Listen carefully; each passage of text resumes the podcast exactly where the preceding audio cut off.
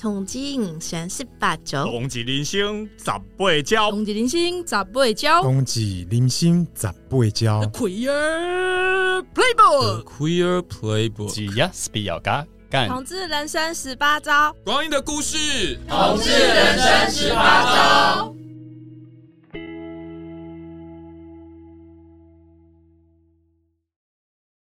各位听众好，欢迎收听由同志咨询热线协会老同小组所制作的 Podcast 节目《同志人生十八招》，我是主持人柯飞，又到了我们今天是说故事的单元。那我们今天要说的呢，是有关于老年同志的故事。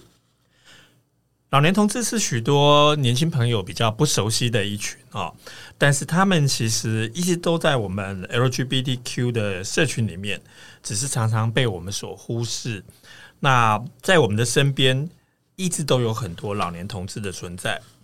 呃，热线的老同小组呢，作为一个关心同志生老病死的小组，我们当然也很关心老年同志。那我们老同小组呢，在过去曾经出版过两本。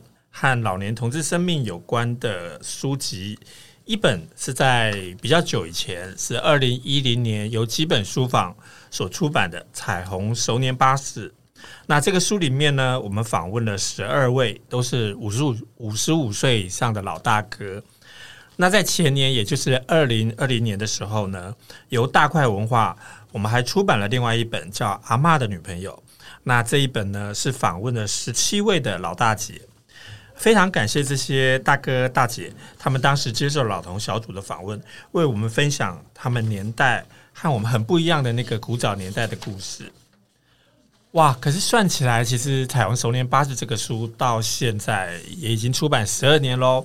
在这个呃当年受访的这个十二位朋友当中，我们今天就邀请来其中一位。呃，跟大家很熟的老朋友巧克力大哥，请他来聊聊，在这本书出版了之后，这十二年来，其实他的老年同志生活过得如何？那巧克力大哥好，你好，大家好，呃，很高兴哦，就是呃，我们很熟很熟的老朋友，大家也认识了十几年了。那巧克力大哥。非常让我佩服哦！我印象最深刻的就是有一次，那个有汉氏三温暖有两位朋友，呃，两个大哥他们结婚，那个时候呢是在一个餐厅板桥的一个餐厅办喜宴，那主婚人算是汉氏三温暖的阿嬷，就是我们很熟悉的阿嬷哈。然后呢，当天宴客其实也没有很多桌，我我因为时间已经有点久了，我印象中是好像是五六桌还是七八桌。那现场因为都是很熟的朋友，可是呢，当天最让我觉得有趣的是，在我们那个包厢的四周呢，挂了很多喜气洋洋的对联。那这些用毛笔字写在这个红色的这个纸上面的这个对联呢，其实就是出自于我们这个多才多艺的巧巧克力大哥的作品哦。他非常有文采哦。然后更有趣的是呢。其实我们每年大年初三的时候呢，老同小组都会到这个汉氏烧暖去走春，然后去给阿嬷拜年。那每次去拜年的时候呢，为什么大家都很喜欢去？因为阿嬷跟巧克力呢就会准备了一桌丰盛的酒席。那巧克力大哥就是阿嬷最得力的助手，在他的掌厨之下呢，其实我们呃。每年大年初三都吃得非常的丰盛，非常的开心。那这样一位多才多艺的大哥呢，其实我们在访问他的时候，当时他还在一个异性恋的婚姻关系当中。那这些年他已经算是离婚了哦。我们第一个想要请巧克力大哥聊聊，就说：哎，那离开了异性恋婚姻生活之后，你觉得你现在的生活过得怎么样？和以前有什么很大最大的不同是什么？跟太太离婚以后有不同，当然有啊。就以前，譬如说我们去某个同志的聚集的地方，譬如说三温暖啊，等等等之类的。那我我我们还要怎样？就是趁着就是对我开工厂，就是还跟太太说：“哎，我今天加班，我可能到天亮哈。”然后。诶、欸，他他睡着了，我就赶快冲到类似汉室啊等等等三温暖，然后去两个小时。可是，在之前，比如说要有计划要去三温暖之前，然后我会教做功课。做什么功课？就是交货啊。对，因为曾经就是安排你原来工作的流程。哦，不是，你你你你说什么工作流程？我说你说的要做功课。哦，对，当然我把我太太是我的会计，她知道我的货明天要交什么，然后很多，然后其实我已经做好了放在仓库里，她不知道。那另一个交货就是男女夫妻应该做的功课。哦，所以前一天已经把它做足做熟了，出来扛腿最后喝的店。对，然后我我有游泳的习惯，嗯，然后就是晚上我会去，我缴年费，我会去某个游泳池，然后我会带我的我，结果我没去游泳池两个小时，我会带着我的泳帽、泳裤、蛙镜，然后就去汉室。结果你去三汉室三温暖游泳。对，然后逛个人，然后那时候跟汉斯还不是很熟，然后他们都发觉我为什么我要走之前会把我的泳帽泳裤拿去水龙头那个水龙头里面弄湿，然后再包到塑胶袋里面。我太太绝对不会帮我洗那些东西，可是我一定要在她面前把那些泳具拿出来是湿的，让她看到，超辛苦。就是你要在你的婚姻生活当中去偷这个缝隙，偷这个康胖。对，因为因为你知道吗？她也是人家的女儿啊，然后嫁给我们，对我我们也就是应该把一个所谓异性恋的丈夫演得很好。我只能这样讲，对不起，真的要这样讲。对，我有。我在那个年代跟你一样的那个年代，很多的对，就是大哥们其实都有这个。要进入异性恋婚姻的这个压力，这个压力可能来自于家庭，或是来自于社会。对，所以我不得不结婚嘛，就是因为我是家里的独子又长孙，然后我爸三十岁就死了，我妈妈守寡守到现在八十几岁。她为什么守寡？就是因为我是独子，她想抱孙，我如果不做，好大的压力哦。对呀、啊，那那。然后，其实我妈已经知道，结婚前已经知道我是 gay，但是她也有她的社会压力嘛。对，然后她的讲法就是说，其实我懂你们这种人，你们其实都没有接触过女生，其实你们这种人结婚就好了。我也没有好，现在六十多岁了，还是一样。底维赫啦，未啦，未好啦，不可能啦。你妈妈几岁的时候跟你讲这个话？诶、欸，说他都知道。对，我退伍的时候，然后这么早的时候就跟你讲过。对，我退伍二十三岁吧，应该对。然后就一直家里一直逼着什么相亲之类的，等等等。所以为了治好你这个毛病，所以没有啊啊！我也是虚应故事啊，他们讲叫我去就去啊，去约会就约会啊，然后回来就讲一样一句话。哎，我不喜欢他的什么什么什么等等，找个理由拒绝。对，然后我我这个前妻好了，哎，前妻是因为那个，对我高中的时候就高中毕业，对他国中毕业，好，然后然后其实其实哈，他爸爸跟我爸是结拜兄弟哦，世交。对我爸以前也是在混过，好了，这样讲对，然后就是其实。我爸早死，我我应该有一点恋父吧。然后就他哥哥也是所谓角头老大。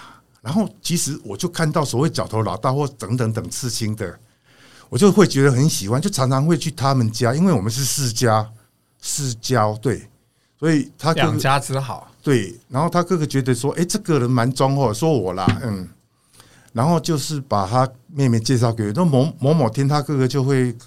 其实我真的，他哥哥真的太帅了。他哥哥就觉得我是要追他妹妹。喝完酒以后有了，有发生过关系。为什么？因为我可是那个时候年纪小，大概什么都不是很对。才我我才十七八岁啊，就是一个冲动。对，就是我的朋友们也是跟我年纪差不多相仿的，他他们就会私下的时候就说：“哎、欸，我我公切啊，安怎因啊长安的安怎因啊之类的等等等。”可是我也要有话题谈啊。可是话题谈，我们都是很熟的朋友，而且那个时候的人并不知道同性恋是什么。不是啊，那个直接就卡啊，什么同性恋就是很难听的一种说法。啊啊，啊就是哎、欸，跟他有过几次，那相亲都没成功。我妈就说：“哎、欸，那个谁，那个不错哎。”啊，不过去了啦。结果对了，就当下就说电话，当然是交电有电话，就打电话给他，然后约他出来吃个饭。嗯，打电话给他那一天，他他阿嬷死掉，我们白日那天就结婚，很快。因为因为我不得不嘛，其实就很私心的想法，就是我要交差。嗯，结婚是交差，很多人都这样子啊。对，就是这样啊。你那个年代其实给。能够抗拒那个压力不结婚的应该非常非常少，根本没有很难。你看汉室的谁，他也结婚，你看他个样子。对啊，在我们当时彩虹熟年巴士的这个书里面访问的大哥里面，很多人其实都有被迫进到异性恋婚姻。那每个人的故事或每个人当时遭遇的压力也都不太一样。那其实呃这几年算是你已经从异性恋婚姻当中走出来了。那我觉得可以来说说，或是讲一讲你在离婚之后，其实你过什么样比较不一样的生活？你比较开心的部分是什么？开心就是全家都知道了，没有什么隐瞒，不需要再假装，不需要再。其实其实离婚以后去三温暖带泳裤这样。嗯，对，这个很重要。然后我每个礼拜六日我都会去汉室，小朋友都知道我去哪里。嗯。还有那个什么，嗯，对，我跟小朋友出轨，还没离婚之前，我就那时候很痛苦嘛，只有两个，只有一句话形容，就是说，这个也是我们很好奇想知道的，就是你当时怎么跟他们出轨？哦，就是说，忧郁症，忧郁症超重，然后小朋友蛮担心我的。啊，我就所以是在那个时候生病的时候，然后因为跟太太一直处的不好，那有压力太压力太大，他就是对掌握家里所有的经济大权，然后爱拔掉啦，爱买名牌什么之类的，然后小孩子都看在眼里，那小孩子都蛮都心都向着我，就是他不应该对爸爸这样。啊，我我就出柜的时候就是怎样讲，你怎么开口？对。对三对你三个小孩同时讲吗？好，不是女儿还不知道，可是大家心照不宣。然后两个儿子，我就直接先跟大儿子讲，嗯，那个时候有个叫林龙俊导演，就看到这本书，嗯，然后他就说要拍纪录片，对，然后就是一直到汉室，然后我就跟我儿子讲说，诶。什么叫纪录片？我不懂。然后我儿子林龙俊已经杀到我们家来了，然后我儿子在啊，我就直接跟林龙俊也在，我就说，其实他要拍纪录片，然后爸爸是个 gay，那这个就是要拍纪录片的朋友，然后他带他带彩虹熟年巴士这一本书，然后我就给我儿子翻了一下，我就叫巧克力，然后我我那我儿子直接讲，大儿子。他不是 gay，然后他我儿子直接讲，其实我们早就知道了，而且你跟干爸爸是一对，哇，对，然后当天这干爸爸是巧，我先稍微跟大家补充一下，干爸爸是呃巧克力在年轻还没有结婚之前就认识的情人，四十年，今年。四十年，哇，真的是时间非常非常的久，所以在你。呃，他也体谅你，然后进到这个，让你进到异性恋婚姻之后，可是你们一直都有保持联系。像他后来去美国，你有去看他，也带小孩去，有有有。所以其实小孩子后来也就认他做干爸爸，算是绝对不是这样，跟他们也熟，对不对？嗯，其实小孩子是这样，我结婚是我男朋友。他说：“你一定要结婚，你们家的情形，你妈妈怎样怎样守寡之类的。”体谅他的体谅嘛。对，然后他就鼓励我结婚。结果我们我我他就是在美国做生意，然后一个月回来台湾、美国这样跑，他干脆就搬到美国就移民去了，然后啊一个月回来一次也，也也是也是觉得很很不错啊，就觉得小别胜新婚，真的很很甜蜜。带小孩子去那边去美国玩啊什么的，我太太一怀孕，高兴的要命。她她说她是我们的孩子，然后以后生出来就叫我干爸。所以那个时候就还没出生就讲好了。对呀、啊，就好像当下知道他就促成你去结这个异性恋婚姻。然后，所以他我太太一怀孕，她回国的时候就找我们吃饭。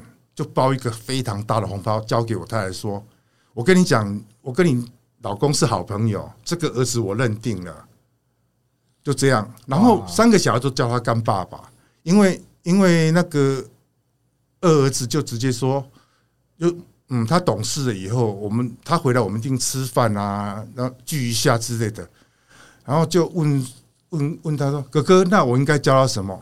你就叫干爸爸。”所以你。那个女儿也是这样子，然后我们刚刚讲说，诶，他们年以前就知道了。对，大儿子他说：“对呀，你是跟干爸爸一对，我们都观察到了。”所以是他们因为林龙俊的关系，交换意见就对了。对，因为林龙俊的关系，然后又杀到我们家，然后他刚好下班，那个是台面上直接承认，对，就直接说。那我儿子就讲一句话，我真的不懂。他说：“纪录片就是要本人去拍，拍你们的家庭。”然后，然后到到美国去拍《干爸爸》之类的，嗯，好，然后就结束了嘛。然后我就说，哎，那我要考虑哦，因为我从从来没有答应过林龙俊。然后二儿子刚好加班，十点钟回来，我们聊到天亮，我就逼我二儿子出柜。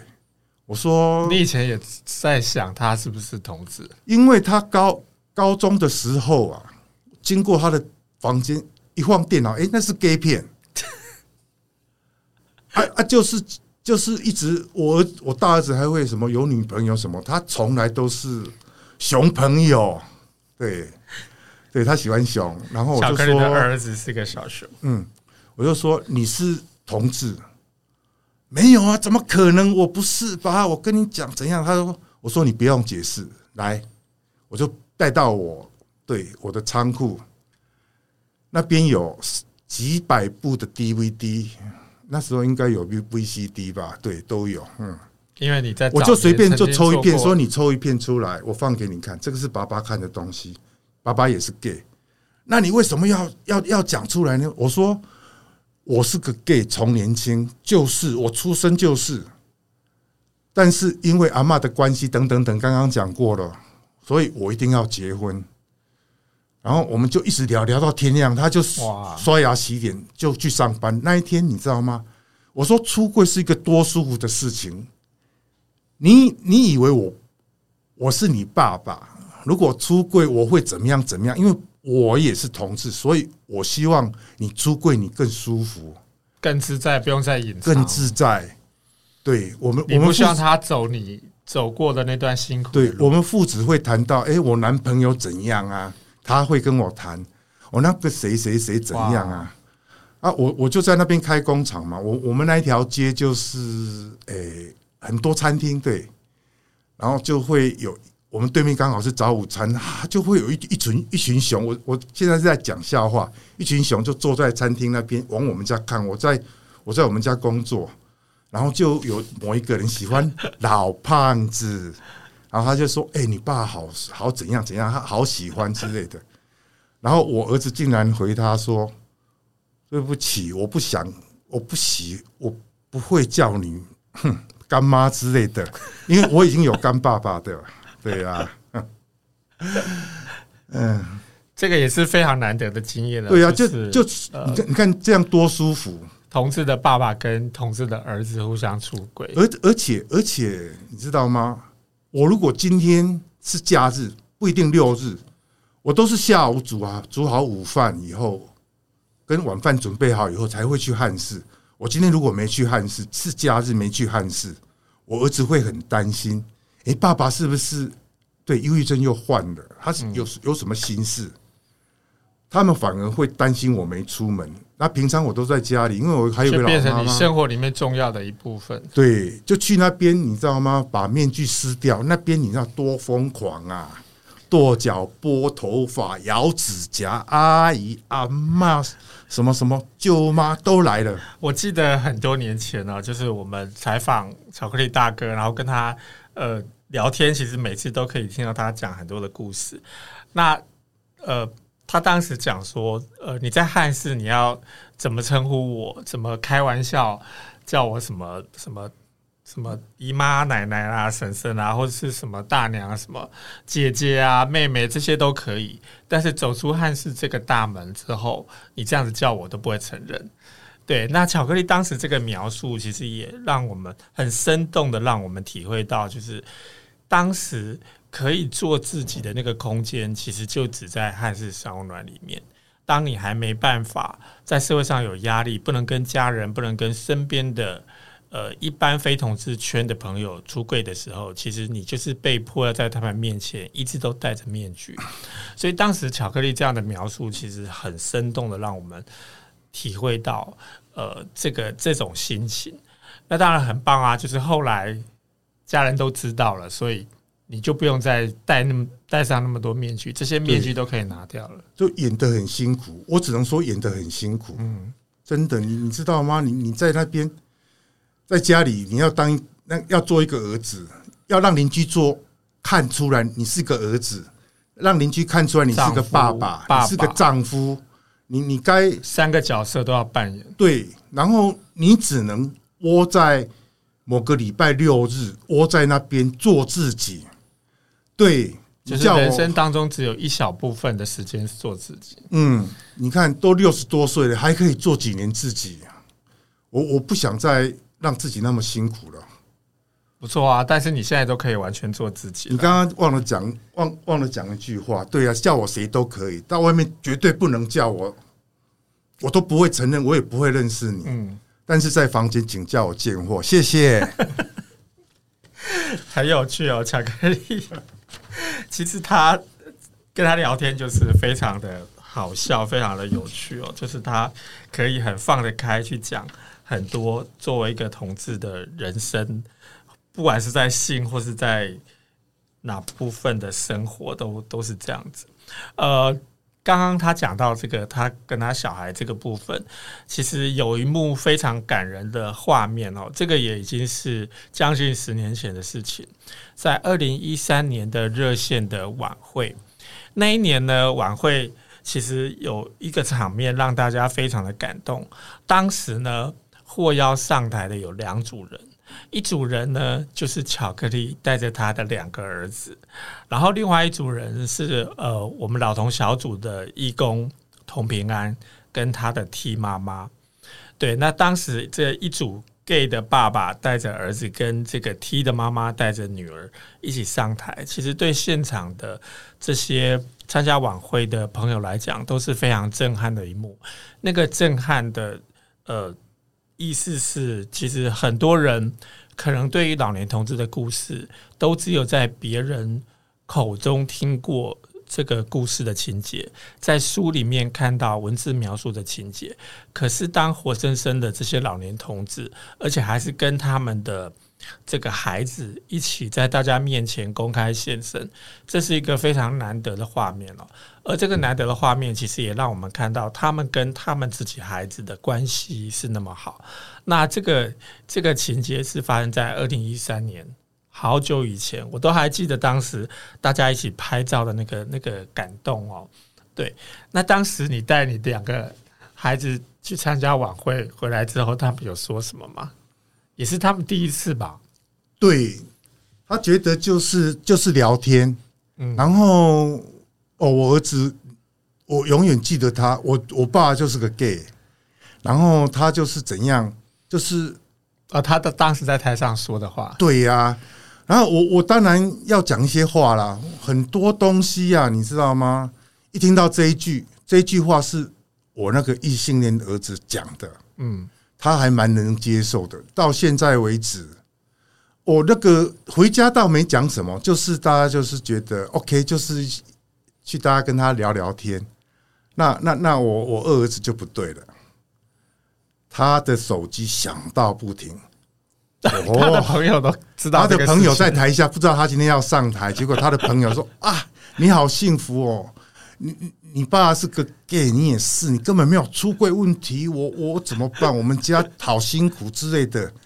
你看，真的大家把自己家里的那个辛苦呀投射到你儿子的这个幸福的，对呀，就他就是说，我就说把手机关掉，就是当他下来的时候，哦，手机没有停过。”我就在台下，你怎么可以上台？你怎么回事？你都没有讲，那是我们家的事，干嘛讲？我儿子回他，真的是很特别。每个人都很羡慕我那个儿子，说：“哎，你没有出柜问题啊，好幸福哦之类的。”嘿，这样的组合，其实，在我们社群里面也不是有这么有机会看到。对，特别是呃，我相信其实不止他们这样一对父子或者是母女。都是同志，可是他们能够这么坦诚，会有机会互相知道对方，而且接纳对方，然后还能够呃面对面直接去谈跟同志有关的事情，这个其实也并不是太容易。就算是有，其实能够公开讲，也不是太容易的事情。对，那我相信这个当中有很重要的一部分是你跟你的孩子的感情很好。对，那我所以我觉得。虽然说刚刚巧克力讲说他在这个异性恋婚姻当中被迫要去演一个好儿子、好爸爸或好丈夫，可是做好爸爸这件事情，其实那是一个很漫长的对孩子的照顾。那个过程，其实我觉得就算是演的，到最后也是一个真实的情感、真实的付出。对，你要不要谈谈你跟你的孩子为什么感情这么好？好。我就是爸爸，啊我也有爸爸。我爸爸三十岁就死掉，嗯，我多盼望我有一个爸爸，嗯，就是会想到我儿子应该。所以当你扮演爸爸的时候，对我就要做好那个对，你看。你本来期待但是没有得到的那个父亲的，没错，嗯，所以，所以我现在所有所所影射的对象，就是看起来就是我心中那种爸爸型。变成你去欲望的，对呀，就是对我爸曾经跟人家混过兄弟，所以看到兄弟，你知道吗？那你爸走的时候，你还很小吧？我读小学一年级，哇，好小！对啊，我还有两个妹妹，所以我妈超辛苦。对，小学一年级那才也才七八岁而已，哎，应该我是七岁读小学，可是我小学因为我妈都一直照顾我爸，就丢两个妹妹我照顾之类的。然后我小学，我们那个时代的小学有留级。其实我是读第二次小学，我爸爸死掉。哇，他前几天才做忌日，对对啊，那也是非常非常小的时候。所以你说我在，然后接着呢，就是所以当你后来自己当爸爸的时候，你变成对他们的照顾是非常无微不至。然后他妈妈就是比较外向，我没有贬义的意思，真的个性就这样。然后爱比较名牌什么，我们家所以在家里都是你在煮饭，我在煮饭。然后我儿子或是说，嗯，要不然上课了，他说：“哎，爸爸，我我体育课后天或明天要上体育课，我的体育服装还没洗，所以我当我工作完了以后，我会把碗筷洗好。你根本就是一个辛苦的职业妇女。”对呀、啊，我 又要上班又要做家，这么多没有没有没有，就是真的从小苦惯了。我我我，你知道吗？我从小学就开始照顾两个妹妹，一直到我为什么要做那么多？其实我也可以叫她做，可是她的个性就是说：“哎，妈妈说你的衣服哦有泡到水会臭掉，你什么时候要洗？会我会洗。结果过了三天还是在。可是你知道吗？老一辈子。就是先我妈八十几岁，他们的想法就是这媳妇要做的。可是我为什么我要接手做？然后他今天去参加很多社团，他不不煮饭、不洗衣服、不洗碗，我为什么要做？就是一个，就是我是 gay，我要补偿你。你内心有所亏欠，非常。所以，所以他是我的会计，我的钱就是他爱赌博就赌光了。那然后虽然这个很辛苦，不过。我相信你的三个孩子其实都看在眼里，看在眼里，所以后来也才会跟你感情这么好。那我们会离婚是大儿子讲，我爸快死掉了，他抑郁症那么重，然后你我们家已经没钱了，然后你你觉得你觉得我要不要放过我爸？一个礼拜后我们就离婚，很快十二点。你大儿子这样跟你老婆讲，我们两个在斗嘴，我大儿子跳出来哦，然后看到你们在吵架，然后你大儿子跳拜托你放过我爸，我爸忧郁症那么重，然后他已经已经有自残过了。你你不要，你你不要再继续这样子。你你你每天都在外面混，只是回来睡个觉。你儿子真的是仗义直言哦。我大儿子就是这种个性，然后二儿子比较忠厚啦。嗯，啊，那那但其实外表你大儿子比较像 gay 哦，非常像 gay，就是他一直就是 他知道吗？巧克力的大儿子就是个花美男啊，非常漂亮的男生。他也是从小学就。就是什么美术班啊，高中、大学都是。我记得那一年他们上台的时候，志伟还让大家猜，就是巧克力有两个儿子在这里，来大家猜一看，有一个是 gay，有一个不是 gay，来大家猜一看哪一个是？然后当然大家都猜大儿子是 gay。对，哎，外表像我还记得，对，也很有趣哦。就是后来他在那个时候，就是非常支持你跳出来仗义执言。对，而且他们其实对这个爸爸是非常认同，而且非常为你着想，非常心疼你生病的状况。对对，所以当我当我忧郁症好的时候，是为什么会好？我还婚姻中，但是我一直去做事情，因为跟太太吵架嘛。然后六日我都把家里安打好，我不用载小孩子上课、补习班什么的，我就去汉室，然后就就汉室阿嬷非常好，就开导我。就是有一次非常荣幸，其实我也是汉室的客人，然后到在那边饮水机那边，我就在那边边擦眼泪，就就黄就就想家里的事。我为什么是 gay？我为什么要结婚？就这样子走不出来，就是曾经自残过。然后阿嬷看到了，他就把我拉到他的宿舍，就厨房那边就谈，然后就大哭。我是说，其实我就说，今天那边那时候我。嗯，我我也是长得很好看，对不起，就是说谁看上我，我不管你是金城武或谁谁谁，或更差的就是谁谁的，不要讲谁，就是你要你要我的身体，我就奉献，因为我我可能今天或明天我就要走了。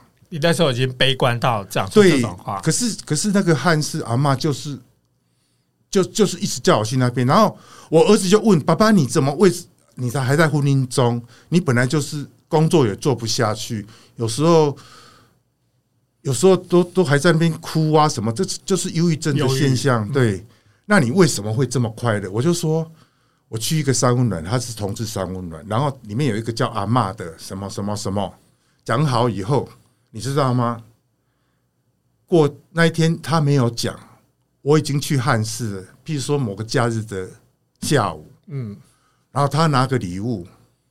大概是什么什么一枚饼干或之类的，然后说，嗯嗯，叫阿嬷我知道，然后你的外号，可是我爸说跟你很好，我应该叫你阿姨。阿嬷高兴的要命，马上包个红包给他。哇，对啊，他就说你大儿子，大儿子，然后二儿子反而比较害羞，他是 gay，他好懂事，好贴心哦，非常。其实二儿子，因为他看到你去。汉室三温暖之后，然后你整个人从忧郁变得比较开朗，比较想开一些事，所以他想要带着礼物去感谢阿妈，就是这个。然后就过年也会带个小礼物去，对啊，阿妈新年快乐之类的。年初三去吃年夜饭的时候，然后巧克力的儿子都会来给阿妈拜年。可是二儿子很讨厌我，为什么？因为他你抢了他的菜吗？不是，我倒不会跟他抢菜，因为嗯。汉室就是一个熊世界，我儿子是小熊，他也喜欢熊。天哪，他之之前，我我我就我就 complain 他，我是说太可怕了。你为什么都喜欢一百公斤以上的嗯熊？对，然后其实我们家那一张床好可怜，你们两个熊几百快要两百公斤。对我们，我我跟小孩可以讲到这样，然后他说爸爸。请你纠正你的谈话，那个不叫胖，那个叫可爱，you know？我们儿，我跟儿子就是这种相处方式。你们真的是教学相长哎、欸。对，对啊，我觉得看你们父子的这样的对话，还有你大儿子的体贴，其实真的是让人家很羡慕你们父子的感情。不过，这个也是你辛苦了大半辈子照顾这些小孩，很珍贵，也是很令人羡慕的一个回报吧。对呀、啊，我是觉得，听说你最近忙着在帮儿子圆梦。对呀、啊，他就是一退伍，现在已经三十六。还是三十七，但是他有一个梦想，想要，就是一退伍就是说开咖啡馆呐、啊，然后我们家正在装潢中，正在进行式，希望帮小孩圆这个梦。对啊，因为我本来在我们家的对工作，然后生意不好了，我也老了，想退休，然后刚好我们家就是天时地利人和，刚好就是那个位置，地点还不错，地点啊，地点还不错，他就说，哎。爸爸，你该退休，然后工厂已经没什么没什么事可以做了。然后我看，你看我们家会不会变成那个什么某某某商圈？你看这么多，大家都是开什么吃的啊，什么这么多。不过这个也是要让你等于重新去想象或者是体会你的退休生活吧。我就想要换一个心情，因为我听过你很多你的故事，包括从刚刚的，还有我们之前彩虹熟年巴士的访问。我觉得你其实也是一个劳碌命，就是我是坐不住的人，自己都闲不下来，一直要对变成习惯，要替家人付出，替朋友付出，然后我帮很多人做事。没错，对。可是呃，也许你现在可以用一个比较轻松的方式，或是用一个。去做你自己真正喜欢做的事情，而不是，而不是就是说被迫要付这么多劳力，继续这么辛苦。然后我儿子，嗯，就是叫我退休。他讲了什么话？他说：“其实爸爸，你应该退休了。”我我，你你看呐，你每次就把工厂所有的订单都赶完了，然后你赶快飞去泰国。你现在可以。去泰国租个一个月的什么什么什么，然后这个也不错啊。对，你可以，你可以，你看是大儿子讲哦，不是二儿子。然后你你可以跟干爸爸一起去泰国，因为我男朋友他每次去泰国都待一个月。我我们是开放式关系，你现在也可以啦。对，你现在也可以好好想，但是但是他他他又跟我讲，我吓一跳。他说我们大学毕业，你知道吗？我爸爸那个你就跟干爸爸讲电话，我们。偷偷的听到，然后干爸就去泰国玩，然后你们都看那种 秀，对，那我们大学去的秀，对，我们大学那个，天哪，你儿子也太厉害了。嗯，然后他就说大学毕业旅行，然后他就他就找十四个人找不齐，然后他就找别的学校的。凑齐十四个人组一个团去泰国，组一个组一个团，然后他就会把那个什么，好像十四个人会多一个位置还是什么，还是会我我不晓得，就是、哦、就是就是有招待一个名额，嗯，然后他竟然会找几个 gay 去呢？为什么？他就说其实泰国多好玩，你知道吗？什么什么什么，然后他们就找资料，他说其实泰国有 Gogo Bar 里面有什么秀，超超好玩，然后。我儿子带他们去，你说你的一系列大儿子带着一群包括 gay 在内的朋友，对对对，然后去泰国看这个，对他们就是因为他找不到嘛，他找不到凑不齐十四个人，结果结果结果我儿子竟然说，其实你知道吗？我大学我一直就很紧张，后来凑到别人的学校，我就是我就是跟他们讲说，其实泰国有 Gogo Bar，然后那个很刺激香烟的秀，然后。我知道哪里，我带你们去看。然后，因可能我跟我的我跟我男朋友那时候没有智慧手机聊，然后他就他很他很鬼灵精怪，他可能听到了什么十里翁路啊什么的啊，什么不会吧？真的，这个没有骗你。私下你见到我大儿子，你私下。我下次遇到他，我要跟他问这个。对，他就说他他其实他有他自己有去看。Gogo Bar 的秀，而且那些 boys 什么他也去看过。对，因为他我我儿子就是花美男嘛，白白的，泰国就喜欢白。结果他被那个 Gogo Boy 骚扰到不行。天啊，他应该是很多 gay 会喜欢的型。嗯，应该吧。我我我我男朋友这样讲。然后我我我跟他讲说，其实当下知道我有一个儿子是 gay，我就我我男朋友他大概一个月会那时候没智慧手机，会打一通电话给我说，哎，那个干儿子有一个是 gay，不会吧？老大他终于出柜了。我说错，是老二。你男朋友猜的跟我们当时晚会大对呀、啊，他就说，因为他就是很漂亮。嗯，特别像有他，他现在刻板印象，他现在交一个女朋友，是护士，已经好几年了。他就他其中恐吓我要把屋子交出去，他要开咖啡厅。他就说，其实我要结婚才要，不，我要有事业才要结婚。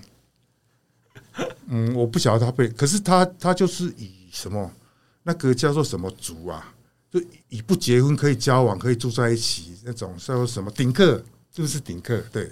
顶客是 double income no kids 哦，那我不清楚了。就是不生小孩，但是双薪收入过得比较。对他，他是这样想法。然后他还说：“其实你爸你在那边不用那么辛苦。”我说：“你们这个时代很多资讯你们知道了。”他就跟我讲：“全世界，我逼我叫他结婚嘛，他是异性恋者，因为我想我也想抱孙子啊。”对，真就是这个样子。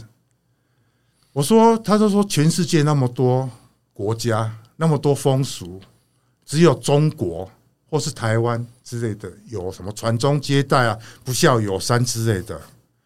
你让他自由发展嘛，他想不是他跟我讲哦，你那时候干嘛要结婚？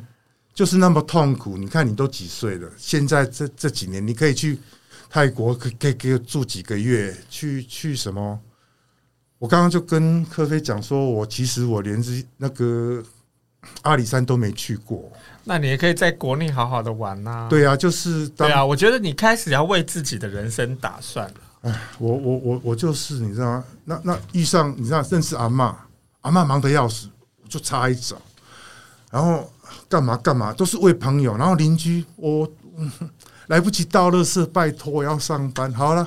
我反正在社区里面也是一个这个热心公益的，嗯，的一个人哈。刚刚讲到这个汉士跟阿嬷，我想我们其实可以多聊一点哦。汉士三温暖其实它不只是一个男同志会去的三温暖，一个商业的空间。其实，在我们跟阿嬷多年的相识，还有跟汉士三温暖这么多大哥的。呃，不管是访问或是交朋友之下，其实让我们更体会到汉士三温暖，它其实更像一个呃中老年男同志的社区中心。我说的社区中心就很像我们古时候啊，其实大家都会去那个庙埕啊、打球咖，然后坐在那边聊天，然后互相开玩笑，跟你的邻居大家交情很好，然后打打闹闹，或者是呃一起互相帮忙。汉式三温暖其实给我的感觉就是这种性质，没错。那这个我想巧克力大哥体验最深，就是你在那里看到，包括你在内有多少人受到阿妈的照顾，超多。要不要说一说？在比如说看到某个人，嗯，他就是哎、欸，很久没来，哎、欸，你是不是照顾你爸爸？嗯，你们家狗生了没有？你看你讲的那只股票涨了。每一个人的他都会把它放在心里。那我去汉室就是大家这些老客人、老朋友平常在讲的事情，阿妈都听进去了。对，而且而且我在那边，你知道吗？那那边是一个讲实在话，是一个情欲的地方。你知道吗？有多少人跟我一样去那边，只是把想把面具脱掉，嗯，然后在那边聊天，就在有点啊聊天，好情欲的地方。我在那边已经六七年。没碰到男生的弟弟，真的那边多少人跟我一样？只是说，如果我今天没去，然后人家说：“哎，巧克力怎么了？”我一定要跟阿嬷或是某一个客人认识。所以，并不是大家想象中以为说去那里去那边一定要做为了发生情欲。不是，其实，在情欲之外，或包括情欲在内，其实还有更多的是呃，这个关心，更多的是朋友的互相这个嘘寒问暖。对，没错，那超超呢，就是像，就是像科长的，对呀、啊，阿德西比如点啊，大家都开杠啊，就是你们家的谁谁谁。啊，好兄会哦，真的超爽。你这个什么画叉叉啦，人家弄完哦，那种做自己的感觉多棒，就是那种姐妹淘，然后可以这个对呀，互相讲那个小莫。毫无掩饰的这个小莫。这个话，小莫就是我们的一个朋友小莫，嗯，他就是拿一对那个抢，那个北一女那个小莫哦，哎、欸，对，我跟他交脸书，他直接叫我姨妈、欸，他说他叫阿妈，那你是？阿嬷的妹妹要叫姨妈，他每次称呼我就姨妈，怎样怎样，这样就就就是舒服。可是，在家里还是要戴着面具，你知道吗？就是我还有点机会说，呃，我儿子是异性恋者。我如果跟我二儿子是住在同一个屋檐下的话，我还是因为因为你知道，我们这个时代，我就是爸爸，就是要有一个那个样子出来，这是我们从小的习惯。受到了那个，那你还看过哪些人受到阿妈帮助过？有，最近就是有一个，然后他他就是他有某种病，嗯，那阿妈一直关心他，所以有时候会没办法工作，嗯，然后阿妈现在有在筹备一个，他要搬家，然后就就说会叫他来吃饭，然后然后等他开张。因为，因为你你不能把老员工辞掉，嗯，他就照顾着他，缺钱借他钱干嘛干嘛之类的，救急就对了，对，不救穷，绝对不救穷。这个帮忙真的是很不胜枚举，热热心的里长哈，或者是热心的这个老树兵这样子。连连你知道吗？汉室有电狗，不是阿嬷养的，是某个客人的谁养的。然后会带来汉氏，结果他因为 怎么变成阿嬷在养呢？对，因为阿嬷觉得那些狗，你看就皮肤病了，也不带去看病，然后干嘛干嘛，好，他就干脆他带干脆干干脆他带去看病，然后他也不来带，然后长到他他的狗就就来就来抱抱亲一亲啊，带一只回去啊，睡一个晚上，第二天来又丢丢给阿妈。我后来看都是阿妈在照顾那些狗，对呀，天哪！不要说人人照顾，我是说连狗，他觉得心疼，他就照顾。因为看到狗皮肤病，你怎么不带去看医生？所以为什么阿嬷在社群里面这么受尊重？其实就是因为她这么热心，对呀，然后这么长期关注别人。没错，那这个其实真的就是在我们做《彩虹熟年巴士》这个书哦，二零一零年出的这个书的时候。当时我们曾经有一年的第一年曾经是空白，我们完全找不到任何一位受访者，因为大家都不知道我们是谁，然后大家都不知道为什么我们这些年纪一把的人要接受你们采访，那到底你们是要干嘛？可是呢，这个我们当时在不了解老年同志的情况之下，我们用了我们自以为可以靠近老老大哥的方式，然后去贴海报去做宣传，但是我们。完全没有得到任何的回应。后来是因为汉室三温暖的阿妈的介绍，这个书里面十二个受访者有十位都是来自于阿嬷的介绍。那这些大哥因为信任阿嬷，阿嬷信任我们，所以后来这些访问才才可以完成。没错，就是阿嬷一句话，我我我跟你讲哦，就就基本上你写一本书啦哈，啊你都要下迄个资格，啊感觉讲你也会使，你就去。就这么一句话，不用一分钟。可是，当如果要要做出版这一本书的人，某个人知道我是同志，我我符合那个条件，比如说年纪啊，干嘛，他来跟我讲，我们绝对不会答应。阿嬷就有这种能力，让你非常信任他，他不会害你。我我真的可以在这边跟大家讲话，谢谢阿嬷，真的谢谢他。如果我没有阿嬷这样拉我一把，我就是让他照顾的。没有拉我一把，我现在可能绝对是剩下一瓮骨灰。我敢这样讲，我能够这么快乐起来，真的。这个这个很令人感动的，嗯，的一段话。那我记得当时，呃，巧克力在忧郁症好转之后，其实她男朋友从美国。回来也是专程到汉室三温暖去感谢阿妈，没错，因为他们都看到阿妈对于这个一个老朋友，然后能够把他从这个呃忧郁的这个情境里面拉他一把，能够救他起来。其实那个那个信任还有那个那个热心，真的不是一般人可以做得到的哦。那我们今天呃，其实很高兴邀请到我们的老朋友哈，从彩虹熟年巴士的访问到现在，二零一零年已经超过十二年。那刚刚我们就是请巧克力大哥来跟我们聊聊这十二年来，他从一个呃婚姻当中的同志，然后到后来走出这个一七年的婚姻，然后跟他孩子的关系，还有他现在老年的生活。那这个呃关心老年同志的生活样貌，也是我们老同小组其实很希望能够呈现给大家的一个一个故事哦。那我们希望以后还有更多的机会来。呃，邀请更多不同的老年同志的朋友来跟我们分享他们的生活状态，让我们在同志社群里面，大家不要再把老年同志当做是陌生或者是无法理解的一群。